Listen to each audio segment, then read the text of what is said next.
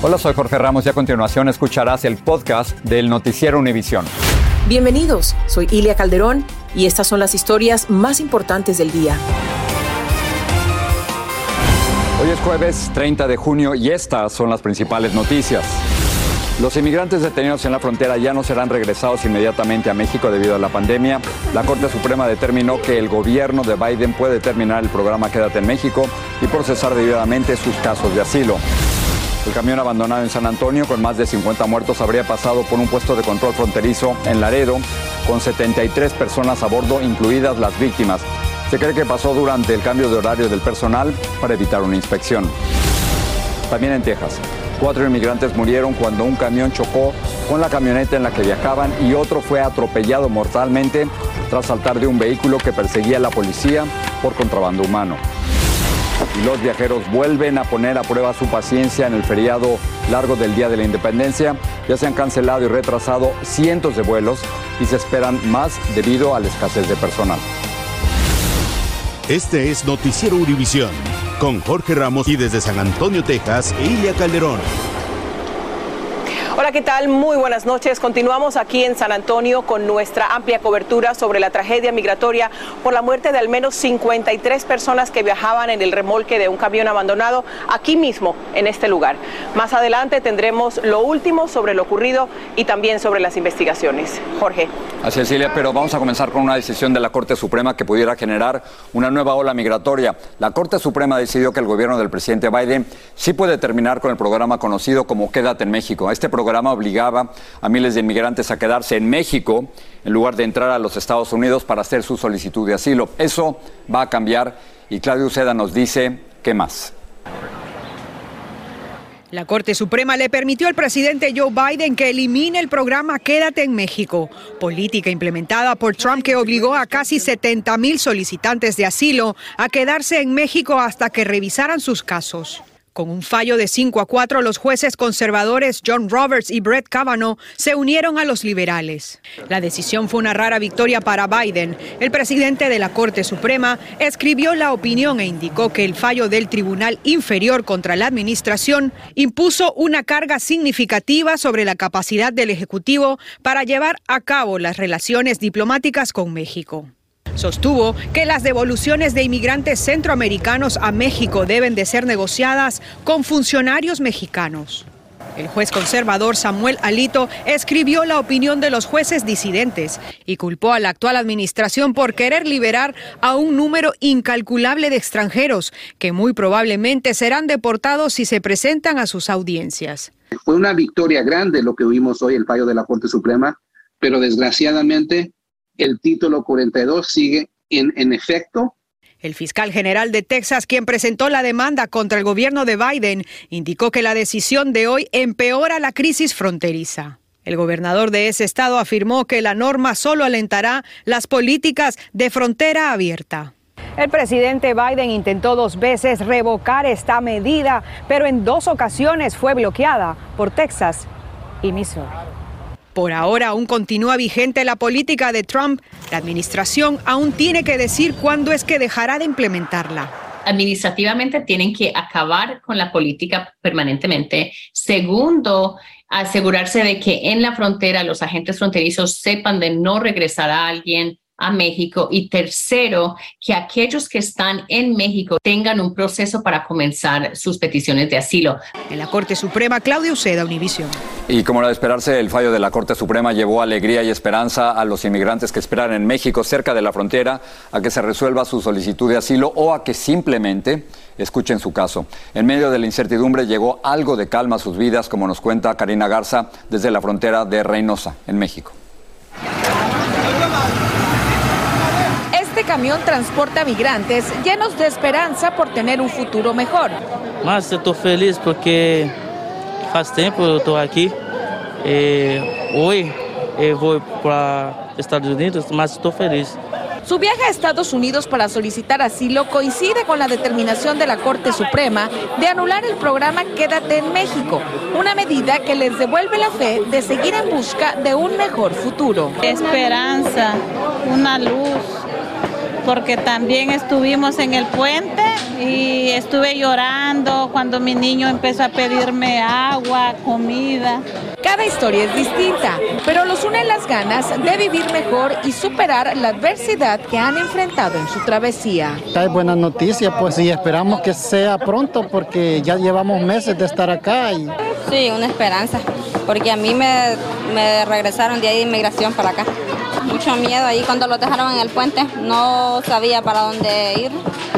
Que nosotros eh, venimos huyendo del, del, peligro, de la delincuencia y pues ya no, lo, ya no queremos eso. Y aquí creo que nos estamos enfrentando a lo mismo.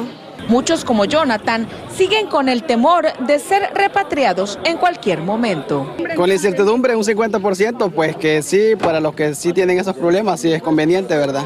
Que puedan estar de una vez allá esperando en Estados Unidos el asilo, pero para nosotros que no tenemos mucho que contar, pues un 50%.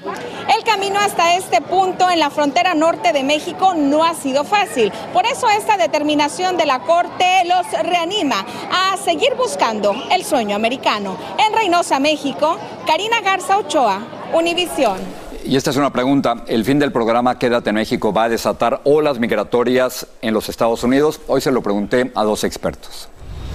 La ola migratoria continúa porque las condiciones de los países no cambian.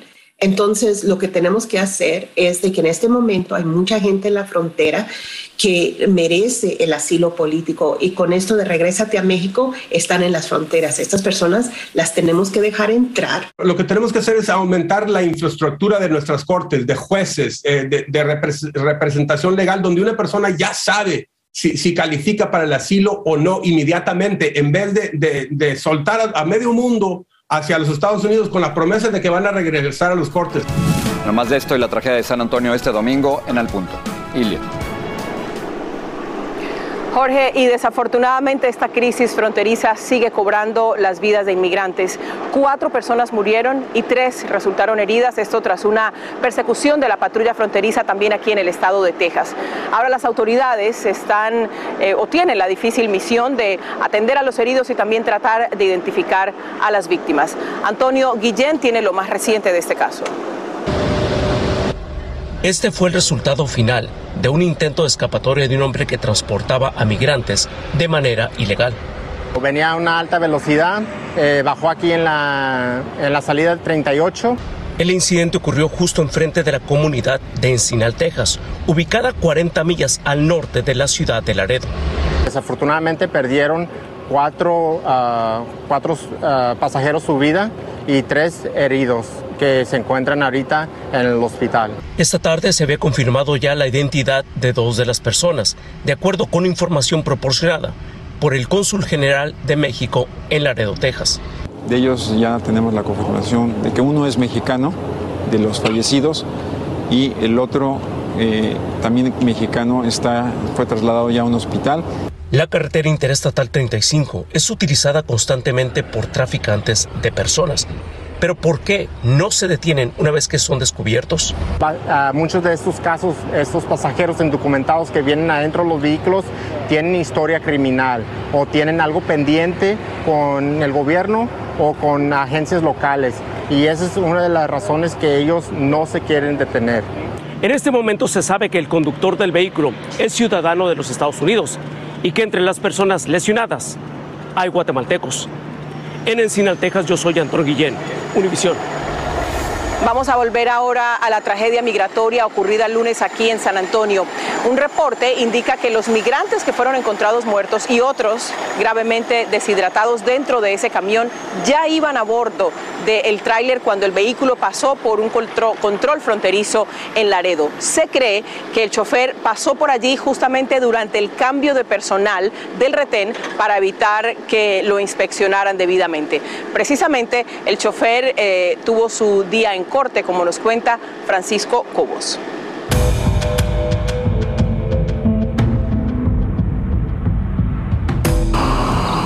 Dentro de este edificio, Homero Zamorano escuchó serio y con atención a la jueza de distrito mientras le leía sus derechos y acusaciones.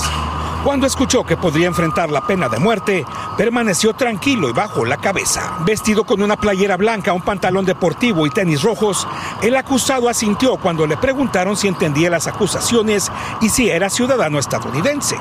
Nunca se quitó el cubrebocas y estaba esposado de pies y manos. La Corte de Distrito del Oeste de Texas lo acusa del transporte ilegal de extranjeros que condujeron a la muerte. Mientras tanto, en Houston su madre habló así ante las cámaras de Univisión y dijo que se enteró del caso por las noticias. Que no, no, no lo puedo creer, estaba en una cena me dijo y no lo puedo creer. Porque no, no hace eso, nunca había hecho eso. Su vicio agarró de droga, pero eso nunca. Las autoridades de Estados Unidos confirmaron que el acusado es el mismo captado en esta fotografía que le tomaron las cámaras de seguridad cuando cruzó el punto de revisión de la patrulla fronteriza al norte de Laredo, en su camino a San Antonio. Y horas más tarde, en esta camilla de hospital, tras ser encontrado escondido entre los arbustos cerca del tráiler. La agencia Prensa Asociada informó que un funcionario estadounidense confirmó que los migrantes estaban adentro del camión cuando pasaron este punto de revisión cerca de Laredo.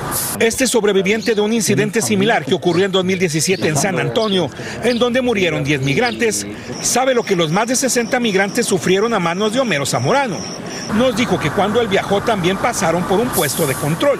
Llegamos al checkpoint, se detuvo el tráiler unos 5 minutos y le siguió. Indicó que lo subieron en Laredo junto con unos 100 migrantes y el chofer prometió que prendería el aire acondicionado, pero jamás lo hizo. Después de dos horas de intenso calor y falta de aire, algunos comenzaron a desmayarse, a gritar, a rezar y a golpear las paredes para que se detuviera.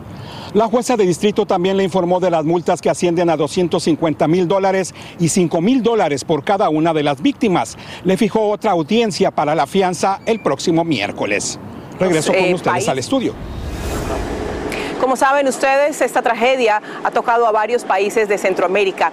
Desde Guatemala continúan viajando familiares desesperados porque no han podido identificar a las personas que creen que viajaban en este camión.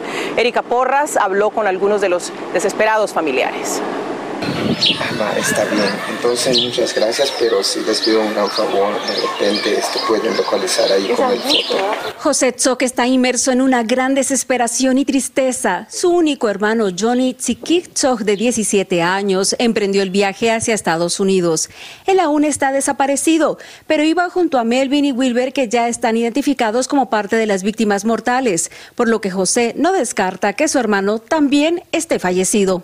Está porque este, eh, se encontraron allí con amigos y los amigos ya supimos que ya se murieron y sé que él está ahí.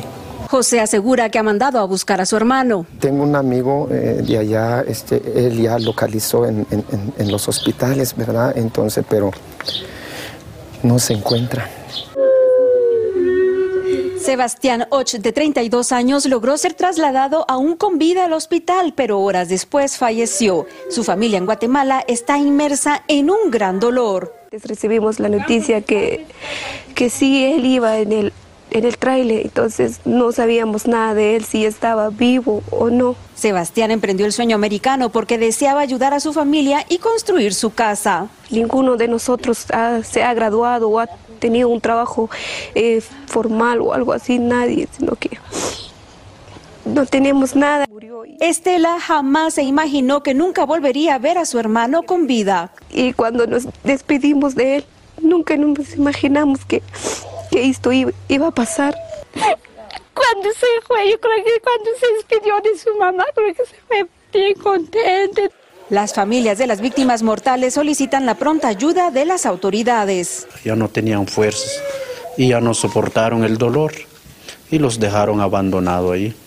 Y por esa razón eh, pedimos a, a las autoridades que apoyen a la familia y que necesitamos ayuda económica. Líderes comunitarios creen que hay más guatemaltecos fallecidos, por lo que las autoridades suman esfuerzos para la identificación de los cuerpos. Desde Ciudad de Guatemala, Erika Porras, Univisión. Vamos a hablar ahora de otra tragedia del tráfico de personas en automotores. La policía de Texas detuvo a un traficante de personas en el condado Brooks, donde varios inmigrantes salieron del vehículo en el que eran eh, transportados y corrieron huyendo de las autoridades hacia la carretera. Uno de ellos fue golpeado por un vehículo y murió en la escena. El uh, contrabandista de personas está acusado de tráfico humano y de causar la muerte del migrante. Es lo que tengo por ahora, Jorge, desde San Antonio. Regreso contigo a los estudios. Muchas gracias. Hacemos una pausa al volver. Ketanji Brown Jackson hace historia, es la primera mujer afroamericana en la Corte Suprema de Estados Unidos. Empieza mal el largo feriado por el 4 de julio, se cancelan casi 2.000 vuelos y Ucrania asegura que sus tropas expulsaron a los militares rusos de una estratégica isla en el Mar Negro. Volvemos. Estás escuchando el podcast del noticiero Univisión. La jueza Ketanji Brown Jackson hizo hoy historia al convertirse en la primera mujer de raza negra en la Corte Suprema de los Estados Unidos. Jackson ocupa ahora el lugar de Stephen Breyer, quien se jubiló. Por primera vez, cuatro mujeres servirán juntas en la Corte Suprema. En la Corte hay nueve jueces. Lo que constituye un golpe a la lucha contra el cambio climático, la Corte Suprema también limitó hoy la capacidad del gobierno para reducir las emisiones de dióxido de carbono de las centrales eléctricas. Según la Corte, la llamada Ley del Aire Limpio no le da a la Agencia de Protección Ambiental una autoridad amplia para regular esas emisiones. En inglés se le llama filibuster. Esta es una regla no escrita que obliga a tener 60 votos para aprobar cualquier nueva ley. Los dos partidos la respetan, pero hoy el presidente Biden dijo que estaría dispuesto a romper esa regla para proteger el derecho de las mujeres en caso de aborto. Si fuera así para el presidente, solo necesitaría tener 50 votos en el Senado y el apoyo de la vicepresidenta. Un juez de Florida anuló el proyecto de ley que el gobernador Ron DeSantis firmó en abril y que prohíbe a la mayoría de los abortos después de las 15 semanas de embarazo. Varias clínicas de aborto impugnaron este proyecto y el juez dictaminó que la ley no es constitucional. Si usted está planeando viajar este fin de semana largo del 4 de julio, prepárese para tener mucha compañía y paciencia. En auto o en avión hay un número récord de viajeros que piensa hacer exactamente lo mismo que usted. Luis Mejín nos dice que los estadounidenses en realidad están cansados de estar en casa después de dos años de pandemia. La gasolina puede estar más cara que nunca, pero eso no va a impedir que millones salgan a las carreteras para aprovechar el fin de semana feriado. ¿Y qué puede hacer uno más que salir? Ni bien termine de trabajar, Ricardo Chávez se va de paseo con su familia, aunque no piense ir muy lejos. Nomás es una vuelta rápida y de venida. Aunque sea cerca, no estará solo en la autopista. La AAA pronostica que casi 48 millones de conductores saldrán de viaje por todo el país. No había habido tantos desde que comenzó la pandemia. Esto nos dice que la gente tiene más confianza para salir, que la gente quiere disfrutar con su familia, quieren tener sus vacaciones, hay más confianza en la industria del turismo. La gente tiene confianza, la mayoría quiere salir, pero todavía hay algunos que le temen a la pandemia. Muy peligroso por COVID siempre, se siente la inseguridad. La gran mayoría, casi el 90% de los viajeros este fin de semana, van a utilizar el automóvil como medio de transporte. Pero no todos, un 7%, unos 3 millones y medio, van a salir en avión. Lo cual quiere decir que este fin de semana y especialmente el viernes, los aeropuertos van a estar extremadamente ocupados en toda la nación. Agravando el congestionamiento aéreo, cientos de vuelos están siendo cancelados porque las aerolíneas no tienen suficiente personal. El vuelo anterior dijeron que fue por, por falta de personal, pero en este vuelo solamente dijeron de que simplemente está retrasado media hora.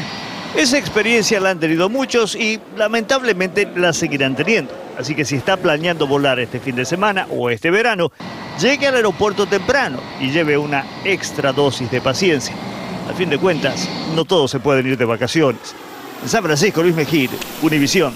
Maletas de paciencia. En otras cosas, las fuerzas ucranianas expulsaron a las tropas rusas que estaban estacionadas en la isla de la Serpiente. Esto queda en el Mar Negro.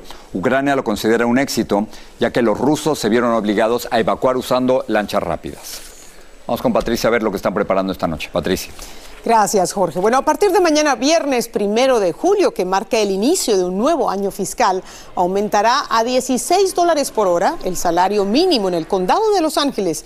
El aumento aplica para todos los empleados que trabajan por horas, ya sea a tiempo completo, parcial o temporalmente. Y también la policía de Nueva York está pidiendo la cooperación del público. Buscan arrestar a un hombre que asesinó de un disparo en la cabeza a una joven madre mientras ella empujaba el coche de su bebé de tres meses. Su expareja es el principal sospechoso. Así que los espero con los detalles en la edición nocturna de esta y otras noticias. Jorge. Gracias, Patricia. Hay nuevos datos sobre la población aquí en los Estados Unidos. La población es más diversa. Todos los grupos crecieron excepto los blancos. Este porcentaje declinó en 0.5 0,3% según datos recolectados por la Oficina del Censo y de todos los grupos y razas, los isleños del Pacífico y hawaianos fueron los que más crecimiento experimentaron. También la población en las últimas dos décadas se hizo mayor, la edad promedio aumentó de 35 a casi 39 años de edad. Las estadísticas indican que continúa el patrón de reducción de nacimientos en la nación. Tuvimos menos 4.43% entre el 2020 y el 2021 y entre esos mismos dos años la población nacida en el extranjero fue de 105 mil inmigrantes blancos, más de 89 mil asiáticos, unos 82 mil hispanos y 53 mil negros. Hacemos una pausa. Al regresar, quizás muy pronto ni Apple ni Google ofrezcan la aplicación de TikTok y todo por un tema de seguridad nacional de los Estados Unidos. Sigue este podcast en las redes sociales de Univision Noticias y déjanos tus comentarios. Un representante de la Comisión Federal de Comunicaciones de este país pidió a Apple y a Google que eliminen la aplicación de TikTok de sus tiendas en Internet. Según el comisionado, TikTok representa un riesgo de seguridad nacional, especialmente porque el gobierno chino puede acceder a los datos que recopila esa aplicación. Vilma Tarazona nos explica. TikTok es una aplicación de origen chino muy popular, sobre todo entre los jóvenes. Permite a los usuarios crear y compartir videos cortos que con un poco de música y creatividad enganchan a los que buscan entretenimiento rápido. Pero la Comisión Federal de Comunicaciones de Estados Unidos, FCC, dice que TikTok no es lo que parece a simple vista y podría estar siendo utilizada como una herramienta de espionaje. Por esta razón, le pidió formalmente a Apple y a Google que la retire de sus plataformas. No es solo una aplicación para compartir videos o memes, es un lobo con piel de cordero. Funciona como una sofisticada herramienta de vigilancia que recoge grandes cantidades de datos personales y sensibles, dijo la Comisión Federal de Comunicaciones. Rod Soto es un investigador experto en seguridad cibernética y dice que él no usa TikTok precisamente por razones de seguridad. Básicamente los señalamientos son de que esta empresa tiene una relación eh, cercana al Partido Comunista Chino, por, por lo cual es difícil saber, no es transparente cómo ellos están manejando la data de ciudadanos americanos. La FCC dice que sus investigadores encontraron que la aplicación estaba accediendo a los datos más sensibles de los usuarios. Te toma las fotos, te, dice dónde estás, te busca los contactos, pudieras inclusive aplicar eh, tecnología de reconocimiento facial y entonces empezar a asociar personas, sitios, situaciones, historias. A los usuarios les cuesta trabajo entender que la aplicación que los divierte tanto pueda ser usada con otros fines si es para espiar y eso no me parece cool. La Comisión Federal de Comunicaciones de Estados Unidos le dio plazo a Apple y a Google hasta el 8 de julio para que respondan a su petición. En Miami, Florida, Vilma Tarazona, Univisión. Y con esto nos vamos. Por supuesto, si viaja, mucha paciencia. Todos lo entendemos, estamos cansados de estar encerrados durante dos años, pero los aeropuertos y las carreteras están difíciles. Gracias, muy buenas noches y como siempre, gracias por confiar en Univisión. Noticiero Univisión, siempre a tu lado.